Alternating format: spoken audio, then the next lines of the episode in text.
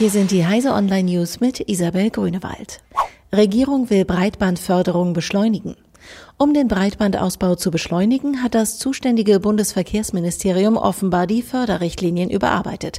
Laut einem Bericht der Süddeutschen Zeitung sollen die Fördergrenzen angehoben, Beiträge schneller ausgezahlt und das Verfahren vereinfacht werden. Hintergrund war Kritik an dem Förderungssystem. Vergangenen Monat wurde bekannt, dass von den seit 2015 bereitgestellten Fördermitteln in Höhe von 3,5 Milliarden Euro bislang lediglich 26,6 Millionen Euro abgeflossen waren. Facebook-Bug entsperrte gesperrte Nutzer. Facebook will 800.000 Nutzer darüber informieren, dass gesperrte Nutzer versehentlich entsperrt waren. Der Grund ist ein Bug, der zwischen dem 29. Mai und dem 5. Juni aufgetreten sei. Die Blockierfunktion soll etwa vor nervigen Nutzern, Stalkern und Spammern schützen. Die versehentlich entsperrten Nutzer konnten zwar keine privaten Inhalte sehen, die Nutzer nur mit Freunden geteilt haben, aber eben doch Beiträge, die für einen größeren Personenkreis freigegeben waren. Der Fehler ist mittlerweile behoben und alle Nutzer sind wieder blockiert. Lyft wird zum Fahrradverleiher.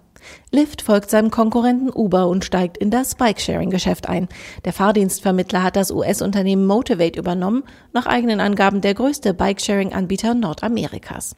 Ein Preis für die Übernahme gab Lyft nicht bekannt. In US-Medienberichten ist von 250 Millionen Dollar die Rede. Lyft-Konkurrent Uber war im April in das Fahrradverleihgeschäft eingestiegen, als er das Startup Jump mit seinen E-Bikes übernommen hat. Erstes Bild eines Planeten in Entstehung.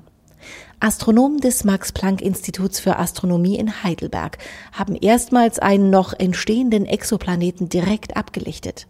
Dafür nutzten sie das Very Large Telescope der Europäischen Südsternwarte ESO. Die Wissenschaftler können nun anhand der Ergebnisse ihre Modelle zur Planetenentstehung überprüfen. So untermauert der Exoplanet namens PDS 70b etwa jene These, der zufolge sich Gasplaneten in größerer Entfernung von ihrem Zentralstern bilden. Diese und alle weiteren aktuellen Nachrichten finden Sie auf heise.de.